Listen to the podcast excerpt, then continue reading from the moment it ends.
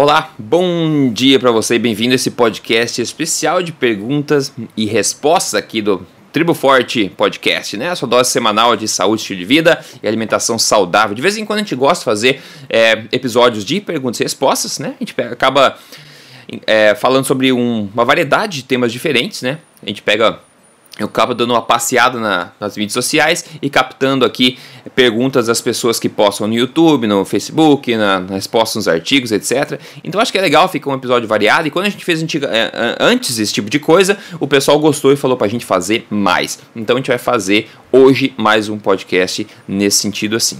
Então, primeiro, dar as boas-vindas, doutor Souto, a este podcast. Tudo bem, doutor? Tudo bem, tudo bem, Rodrigo. Boa noite e boa noite aos ouvintes. Isso aí. Então, maravilha. Por que não a gente começar já direto com a primeira pergunta? A primeira pergunta vem da Raíssa Lira e a pergunta um pouco mais longa. Olha só, meu nome é Raíssa, eu tenho 28 anos, eu peso 99 quilos, eu meço 1,58. Eu acabei de realizar todos os exames pré-operatórios para fazer a bariátrica. Acontece que a minha mãe me pediu muito para não fazer a cirurgia, mas não vai é, não via outra alternativa. Veja, eu sempre fui gordinha, por duas vezes já emagreci 25 a 30 quilos, mas recuperei tudo. Ano é, retrasado eu perdi 30 quilos, mas por problemas familiares recuperei 35. Eu estava muito decidida pela bariátrica, a minha namorada irá fazer esse mês que vem. Mas li seu livro Emagrecer de Vez, estou querendo acreditar que posso controlar a minha insulina e emagrecer. Além disso, estou acreditando que posso ter um corpo que me agrade, entende? Outra coisa, ainda tenho dúvidas em relação ao seguinte: como com a bariátrica, a perda de peso é maior. Com a redução do estômago, você sustenta seu peso por mais tempo.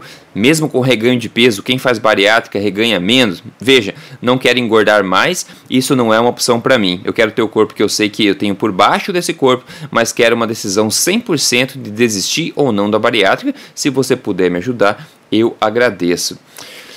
Uh, olha só então, professores, tem alguma pitada de informação para tentar ajudar a nossa amiga? Um eu acho que, bom, toda a equipe que faz cirurgia bariátrica deve ser uma equipe multidisciplinar, né, uhum. composta não apenas pelo cirurgião, mas também, em geral, por nutricionista, por psicólogo e ou psiquiatra. Né? Uh, então, uh, é uma equipe multidisciplinar. E por quê? Porque parte do trabalho é justamente convencer as pessoas de que uh, ela não vai ficar livre de ter que manter uma dieta controlada depois. Tá? Uh, essa, essa ideia de que você vai fazer uma bariátrica e graças à bariátrica você vai poder comer errado depois e não engordar, não é verdade, é um pensamento é, mágico. Não é. Tá? é. E uh, o que acontece é que muitas vezes as pessoas fazem a bariátrica com essa ideia porque elas dizem, bom, agora o meu estômago está menor, ou eu fiz um bypass, então eu tenho um centímetro, um, um, metro a menos de intestino ali, e vou absorver menos nutrientes, e portanto eu posso comer errado, porque esse errado aí não vai ser absorvido. E as pessoas ganham peso de novo, existe um percentual Sim. e não é tão pequeno. Tá? Não, é muito grande, eu acho. É. De, é, de pessoas que reganham parte do peso é muito grande, ou todo o peso é um percentual também não negligenciável. Tá? Sim, então, sim. Uh, no fundo, Uh, muitas vezes me parece que a bariátrica acaba sendo uma forma de uh, garantir cirurgicamente que a pessoa vai conseguir uh, manter a sua dieta como ela deveria ser, porque existe uma coisa chamada síndrome de dumping, né, que para explicar para quem não, não é da área, não conhece, normalmente quando, quando a gente come um alimento, esse alimento ele fica no estômago e o estômago é uma antessala do aparelho digestivo. Tá? Uhum. O estômago ele tem uma capacidade de se expandir, de acomodar uma quantidade grande de comida, mas o estômago ele não é exatamente um, ele não é um órgão absortivo, tá?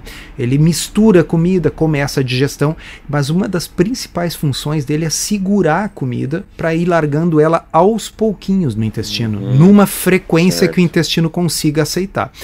Bom, quando a gente faz uma cirurgia de bypass, a gente perde essa capacidade de uh, administrar comida aos pouquinhos no, no, no, no, intestino. E aí, quando a comida entra muito rápido no intestino, dá um mal-estar que é o dumping, onde a pessoa se sente muito mal, mas muito mal mesmo. Tá? Sudorese, mal-estar.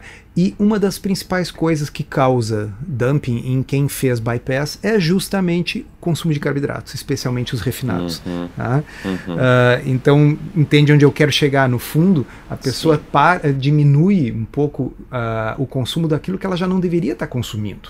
Tá? Mas, claro, com o tempo as pessoas vão aprendendo truques, o intestino vai acostumando, o novo estômago vai acostumando, daqui a, pessoa, daqui a pouco a pessoa está comendo errado e, e engorda outra vez. Então, eu não eu, longe de mim ser contra a cirurgia bariátrica como estratégia, mas eu acho que a cirurgia bariátrica, ela uh, muitas vezes poderia ser evitado se as pessoas adotassem antes da bariátrica o estilo de vida que elas serão obrigadas a adotar depois. Né? Exatamente. Uh, os nutricionistas que trabalham com, com bariátrica frequentemente recomendam aos pacientes que consumam uma dieta mais rica em proteína e mais, mais pobre em carboidratos refinados. Uhum. Mais uma vez, a pessoa fazendo isso antes, talvez ela nem precisasse da cirurgia. Mas eu acho que a nossa leitora tem que ter em mente que ela uh, tem que se comprometer uh, com, com a mudança de forma permanente. É estilo de vida. Né? Uh, é. E assim, a obesidade é uma condição crônica. Tá? O que, que significa isso? Uma intervenção aguda não resolve uma condição crônica. Tá? Uh, se eu fizer uma dieta aguda, e ela já fez várias, pelo que ela nos disse, Tá? É. Ela perde peso. Mas, como a obesidade é uma condição crônica, o corpo voltará para o peso obeso uma vez que a intervenção seja interrompida. A intervenção não deve e não pode ser interrompida nunca. Ela tem que ser permanente. Perfeito. Tá?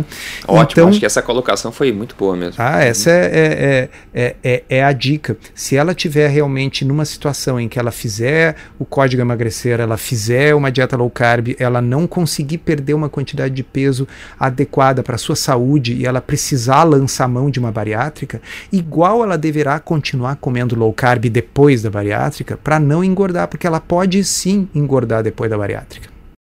É, é, com certeza. No caso específico dela, é, me preocupa um pouco porque ela disse que já perdeu até 30 quilos antes, mais de uma vez. Então é mostrado, é provado que ela consegue perder esse peso. Não sei como que ela está fazendo, mas ela é nova, né, 28 anos, e consegue perder esse peso. Então se a gente pensar, será que a bariátrica seria o melhor resultado, melhor alternativa, né, se mutilar, digamos, um pouco assim dessa forma? Ainda mais o bypass do intestino, que é uma coisa que a gente está vendo aí, que está gerando um monte de pessoas é, subnutridas, né, infelizmente. É, então é, é, é de se então, pensar assim, realmente. Não é, não é um passeio no parque, é uma cirurgia de grande porte, não. uma cirurgia com riscos. Né? Uh, Existem os riscos cirúrgicos imediatos, né? De, de hérnia, Sim. de deiscência de sutura, de peritonite, de sepse, de morte. Tá? E existe o, os riscos crônicos, muitos dos quais a gente ainda não sabe, que é isso que você está falando, né? Quer dizer, daqui a pouco será que a absorção ruim de determinados micronutrientes uh, que a gente nem conhece, que a gente não mede, portanto a gente não controla e não repõe? Será que não vão fazer diferença na saúde da pessoa 20, 30 anos depois? A gente não tem segmento por tantos anos para saber o que acontece. Então, sim, isso é um problema menor para quem está com 200 quilos e está para morrer. Mas para uma pessoa que já demonstrou que consegue fazer dieta e perder 35 quilos, uh, será que ela não pode uh, né, pensar com carinho nessa ideia de fazer tornar a coisa um estilo de vida permanente, as Perfeito. exceções serem é. apenas exceções. Uh, já que se ela fizer a cirurgia bariátrica, ela igual terá que tornar a dieta um estilo de vida permanente. É isso que eu queria passar, é essa mensagem. Eu acho que é muito boa, muito boa mesmo. Espero que seja útil, Raiz, para você e outras pessoas também que estiverem na mesma situação, talvez. A gente entende até que é tentador, né, a questão da cirurgia e na verdade essa que é o maior apelo à cirurgia, que é uma solução é aparentemente fácil, né? Você entra e sai resolvido, mas a gente sabe que não é isso e principalmente na bariátrica não é esse o caso de fato, né? Então é bom se manter isso em mente. Não é uma solução fácil de forma alguma e tem muitos riscos também. Então a segunda pergunta vem de um, de um, cidadão aqui que eu acho, tem uma suspeita que ele é italiano pelo nome dele. O nome dele é Ricciotti Pettinati, né? É, Se ele não for italiano, eu não sei de onde que ele é. Deve ter um parentesco, eu acho. Deve ter um parentesco. A pergunta é o seguinte: eu gostaria de saber se comer gelatina com zero açúcar quebra o jejum. Quebra? Ele pergunta assim com várias exclamações, com interrogações. Seria ótimo se tivesse liberado. Outra coisa, creme de leite está liberado? Posso consumir quanto? e presunto. Né? Não sei se você consegue pegar meio que a ideia principal, a essência da pergunta dele, doutor Souto, assim, basicamente quer saber se milagre existe, mas em outras palavras, ele quer, né, dá para perceber o que está originando talvez a pergunta dele, né? Não sei se, bom, quero saber o que, que você pensa sobre esse assunto para te dar uns pitacos. Bom, Uh, nós já falamos, tem até um episódio, você pode procurar aí, se não me engano era 42, eu não me lembro direito, tá? Mas é um episódio lá sobre jejum, o que que quebra, o que que não quebra Sim, o jejum. É. Uh, repetindo rapidinho para quem não ouviu, tá? Jejum, a rigor, é não comer nada. Tá? Então, se nós quisermos utilizar a definição estrita de jejum, obviamente gelatina vai quebrar o jejum, porque é proteína, uhum. tá certo? E tem calorias. Tá? Se a fato de ser zero açúcar, bom, é zero açúcar, mas não é zero comida, é, tem, tem proteína. Uh, agora, depende dos objetivos da pessoa. Tá? O objetivo uh, do jejum é, é fazer uma, uh, uma restrição calórica. Tá? Bom, neste caso, eu estou usando o jejum como uma estratégia para agregar em cima da minha dieta, que já é uma dieta correta, low carb e tal, e eu quero né, o jejum para dar uma acelerada na coisa. Bom, obviamente um jejum mais ou menos é melhor do que eh, se a pessoa tivesse comido um monte de comida. Né? Então, nesse caso, o sujeito vai dizer: Olha, eu vou fazer um pseudo jejum, não é jejum de verdade, mas vou comer uma gelatina zero. Tá? É, gelatina zero é mais água do que qualquer outra coisa, tem um pouquinho de proteína ali, então assim, uh, neste sentido provavelmente não prejudicaria. Né? A pessoa que está fazendo, por exemplo, uh, jejum uh, como parte de uma estratégia para baixar os seus níveis de insulina, porque tem síndrome metabólica e resistência à insulina, insulina de jejum muito elevada. Tá? Se essa pessoa consumir uh, uma, uh, um pouquinho de gordura, como um café com uma colherinha de nata, uma coisa assim, isso não vai ter impacto significativo nem em glicemia, nem em insulina. Então depende um pouco qual é o objetivo da pessoa. Uhum. Tá? Se nós quisermos chamar assim de jejum propriamente dito, bom, jejum seria comer, consumir apenas líquidos não calóricos. Sim, sim. Né? É. Uh, e a pergunta dele ali assim, e, e presunto, ele está querendo dizer será presunto no jejum? É, não sei se é no jejum. Eu imagino que não, né? Porque parece meio óbvio que não é uma boa ideia. É. é. Então, assim, presunto pode. Uh, presunto, uh, existem presuntos e presuntos, né? É. Uh, o cara com esse sobrenome. Devia entender de presunto. Pre, presunto de verdade, tá certo? É presunto de Parma, aquele presunto, presunto cru, né? Uh, aquilo ali é completamente low carb, tem um processo de cura, uh, assim, uh, saudável, muitas vezes artesanal, é um, é um alimento de boa qualidade. Tá? Muito desse presunto que a gente compra pronto no supermercado, embalado já, em, em cortado em fatias e que tem uma, uma meleca, uma é. gosminha que parece uma baba de quiabo, é. né? Uh, aquilo ali é um, é um negócio estranho. Se a gente olhar os ingredientes, é meio assustador. É. Tá? Então, assim, significa que não dá para comer? Não, é assim, ó. É uma, é uma coisa subótima, né? Então, uh, como é que eu vou colocar isso, Rodrigo? Digamos assim, você está com fome, tá? não deu tempo de comer, entrou numa padaria. Pô, a padaria, né? Que só tem pão, só tem uh, croissant, só tem uh, salgadinho e docinho. Mas daqui a pouco tem aquela geladeira lá que tem frios. Tá? E ali tem um presunto. E aí o cara olha e diz assim: ah, vou comer um, um, presunto, porque aí eu mato a minha fome, é a melhor opção que eu tenho uhum. na padaria. Ok, eu acho que é válido. Tá? Se eu quero comer alguma coisa, mas não quero, uh, vamos dizer, uh, sair comendo é. pão porque eu estou na padaria e estou com fome. Agora, uh, é um alimento altamente processado. O presunto, esse que eu estou descrevendo, industrializado, fatiado, de supermercado. Ele tem até carne de porco ali, mas tem assim hidroximetilcelulose, conservante, não sei das cantas, proteína isolada de soja e por aí vai. Né? Então, uh, o ótimo não pode ser o inimigo do bom, e isso aí está meio longe de ser o ótimo, né? Mas assim, pergunta se eu nunca como um presunto. Às vezes sim, café da manhã de hotel, entendeu? Uh, daqui a pouco eu vou comer um omelete ali, vou comer um presunto, porque não, não vou morrer por causa disso. Mas não é assim a coisa que eu como no meu dia a dia. Eu não compro aquele tipo de presunto para ter em casa. É, não. E aí ele pergunta também, ah, creme de leite está liberado, quanto eu posso comer? É o que eu vejo por trás desse tipo de pergunta é uma grande limitação em relação à quantidade de comida. Se ele pergunta se gelatina quebra jejum ou não, eu imagino que ele está comendo gelatina já bastante em todos os momentos que ele não está comendo. E por que, que ele tem sente de necessidade de comer gelatina? Provavelmente porque as refeições principais deles não estão sendo nutritivas o suficiente, que ele sente vontade de comer alguma coisa no jejum dele e a gente nem sabe que jejum que é, talvez seja 4 horas que ele está fazendo e tem que comer alguma coisa. Então tem vários problemas que eu acho que antecedem essas perguntas, sabe? Que acaba dando origem a uma variação de perguntas, mas na verdade a pergunta principal dele é uma só, né? É, tipo, por que, que eu sinto fome? Quando eu sinto fome, o que, que eu posso comer? E na verdade a gente vai ver que ele está fazendo uma coisa, talvez de forma subótima, né? O estilo de vida alimentar dele. Então, talvez tenha que arrumar mais na base. É, e nessa pergunta do creme de leite, Uh, tem, tem essa palavrinha que me dá muito medo, que é liberado. Exato, exatamente. Porque, uh, liber, liberado significa coisas diferentes para diferentes pessoas. Muito diferentes, né? Uh, se você, se, por exemplo, para mim, liberado significa assim, sim, eu posso botar uma colher de sopa de, de, de, creme de leite nos meus moranguinhos, ou eu posso comer um estrogonofe. Né? Agora, eu já tive paciente que estava comendo quatro latas de creme de leite. Caramba! Dia, tá? E aí é, como, como é possível como é isso? É possível, é, essa pergunta que eu fiz, cara, como, como é possível? E Shake. ele me disse, não, é simples.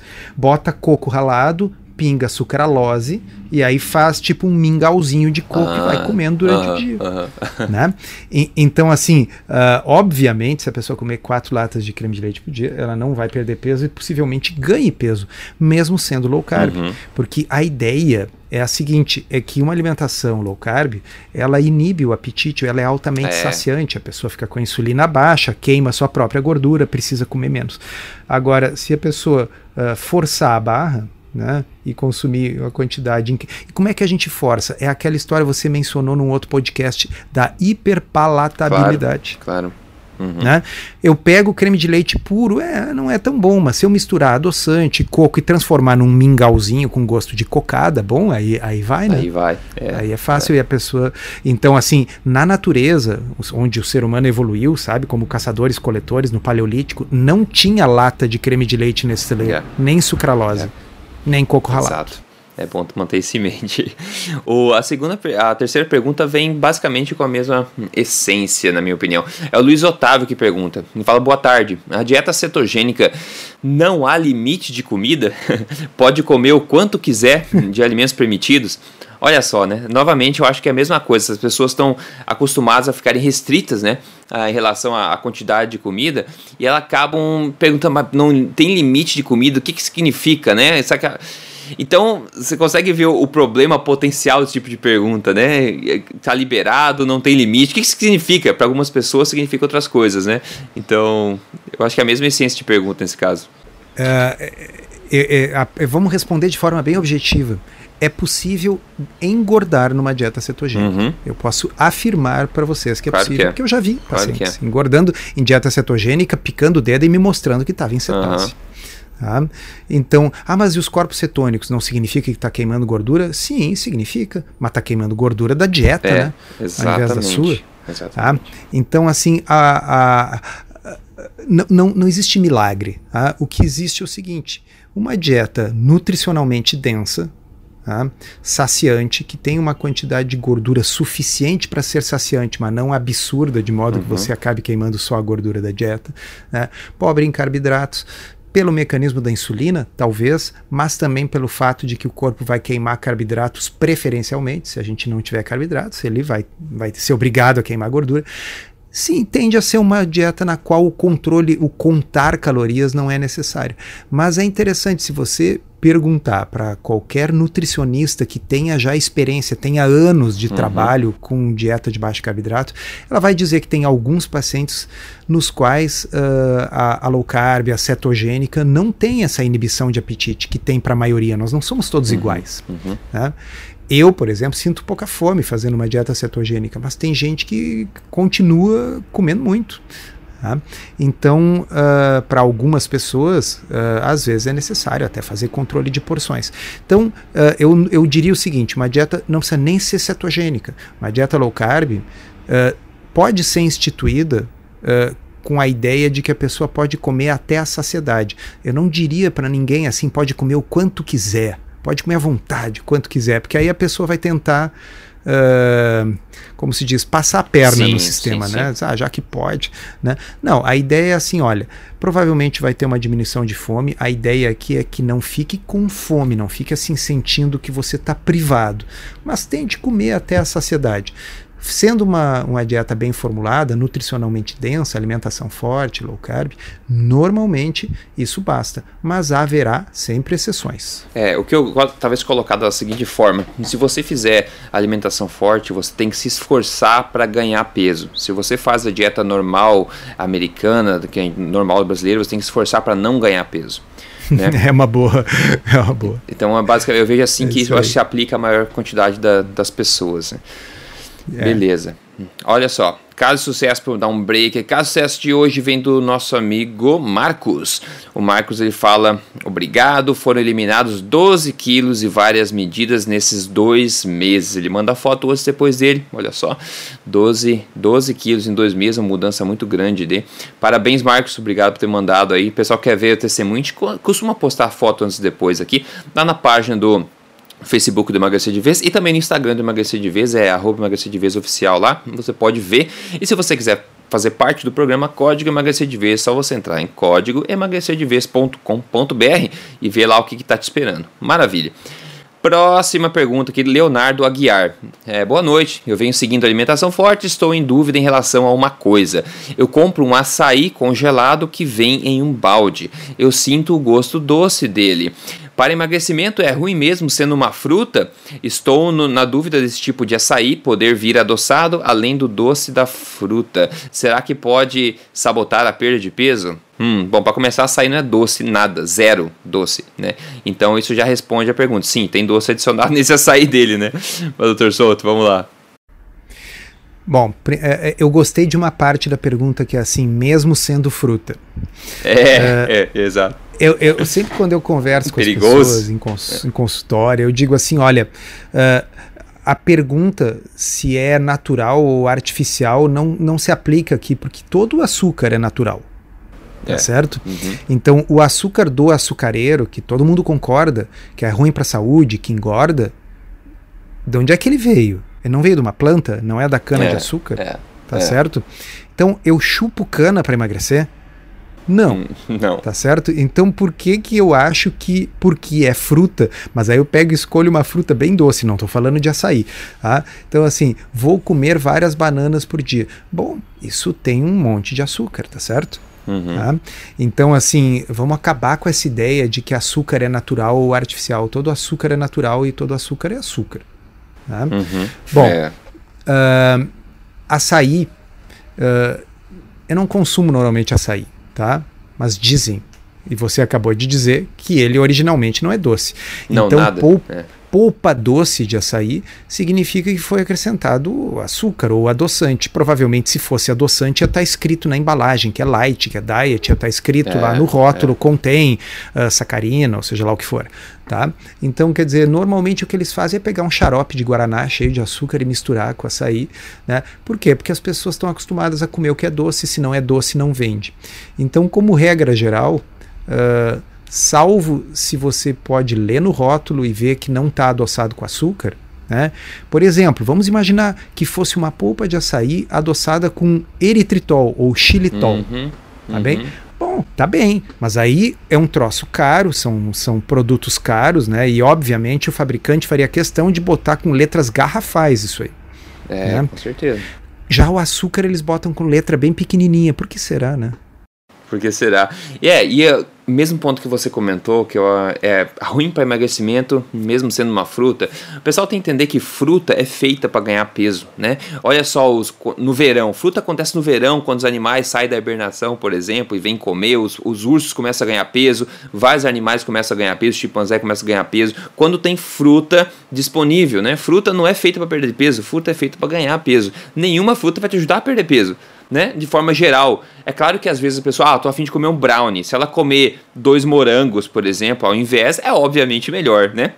Só que nenhuma fruta que, na minha opinião, nenhuma fruta que você coloca na sua boca vai te levar mais perto do teu emagrecimento. É simplesmente um fato, fa é um pacote fa de açúcar. Uma, uma experiência aí, vocês que estão nos ouvindo.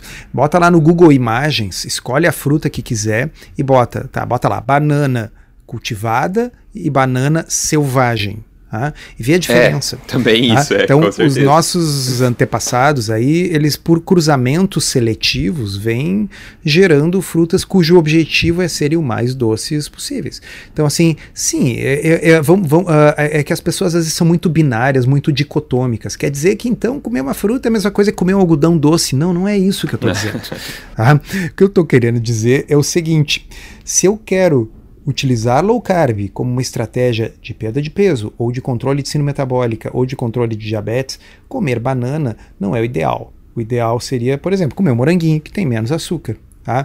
Agora, se eu quiser comparar banana com algodão doce, sim, banana é melhor que algodão doce. Isso não invalida o fato de que banana é pior que moranguinho, vocês entendem?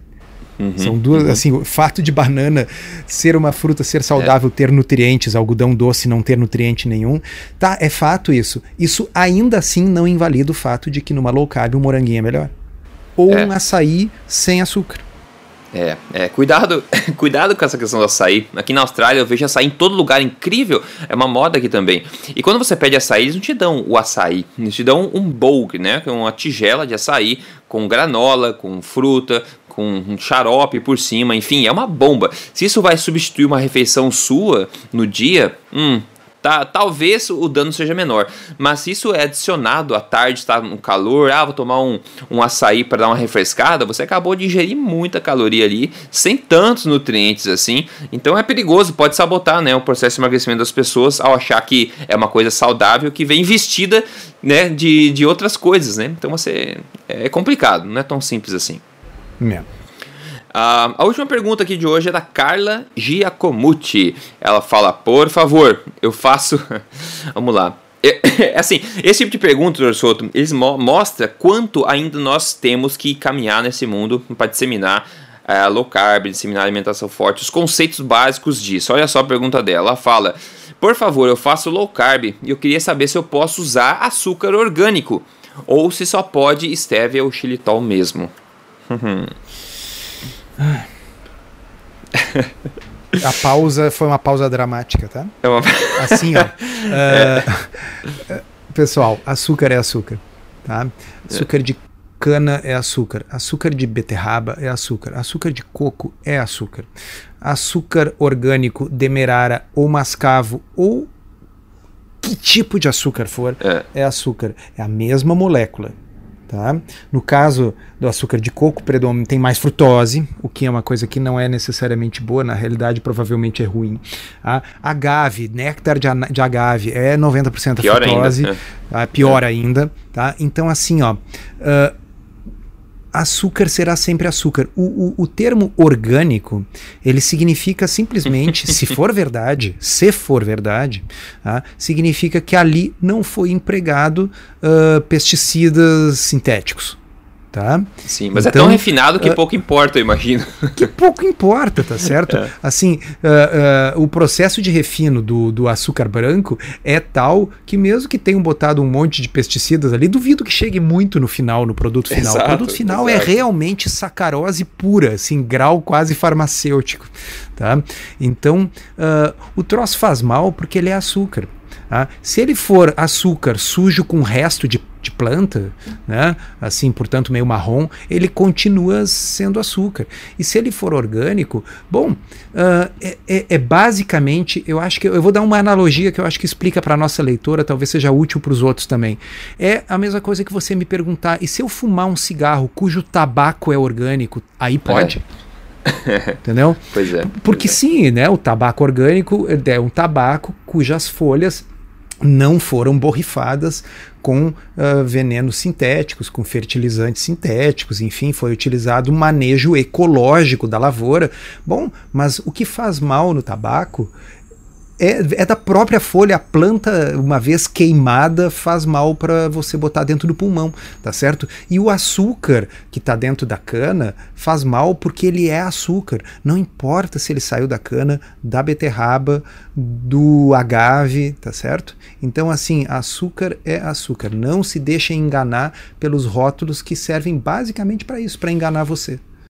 É, não, perfeito. Eu acho que muita gente pergunta a respeito sobre isso, porque a indústria está muito criativa a respeito de açúcar. Eles tentam chamar de todos os nomes possíveis, xarope, açúcar, ou, ou demerara, mascava, etc. E por definição, né, pessoal, low carb, a base né, a, da, da, da, dieta é você reduzir é, açúcares na dieta. Então, obviamente que açúcar de tipo nenhum vai funcionar. E não é segredo para ninguém que açúcar é o que mais promove o ganho de peso, entre outros problemas aí, né?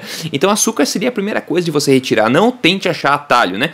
Que a gente fala, se atalho existisse, seria chamado de rota, né? Não de atalho, né? Porque todo, todo mundo ia saber. Então não existe atalho, não existe como você passar a perna no sistema. Não tem como. É isso aí. Tá? O adoçante passa a perna um pouquinho, né? É, hum, sim, é, sim, pode sim. às vezes causar aqueles problemas da hiperpalatabilidade, né? A história que eu falei do creme de leite, né? O pessoal, a pessoa pinga creme, de, pinga adoçante no creme de leite, daqui a pouco está comendo quatro latas de creme de leite, não comeria é. quatro latas se não botasse adoçante.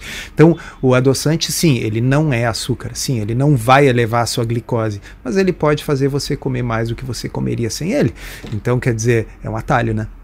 É um, é, é um atalho, mas todo mundo conhece já, né? Então, é, é pelo não menos é isso aí não é, não é se enganar com açúcar. É, por isso que eu chamo de rota, é uma rota do adoçante, todo mundo conhece. Bom, legal. Pessoal, então, várias perguntas aí do dia a dia de pessoas normais, o dia a dia, perguntas básicas que a gente acha que vai ajudar muita gente. Então, dissemine esse podcast, pode ajudar muita, muita gente por aí.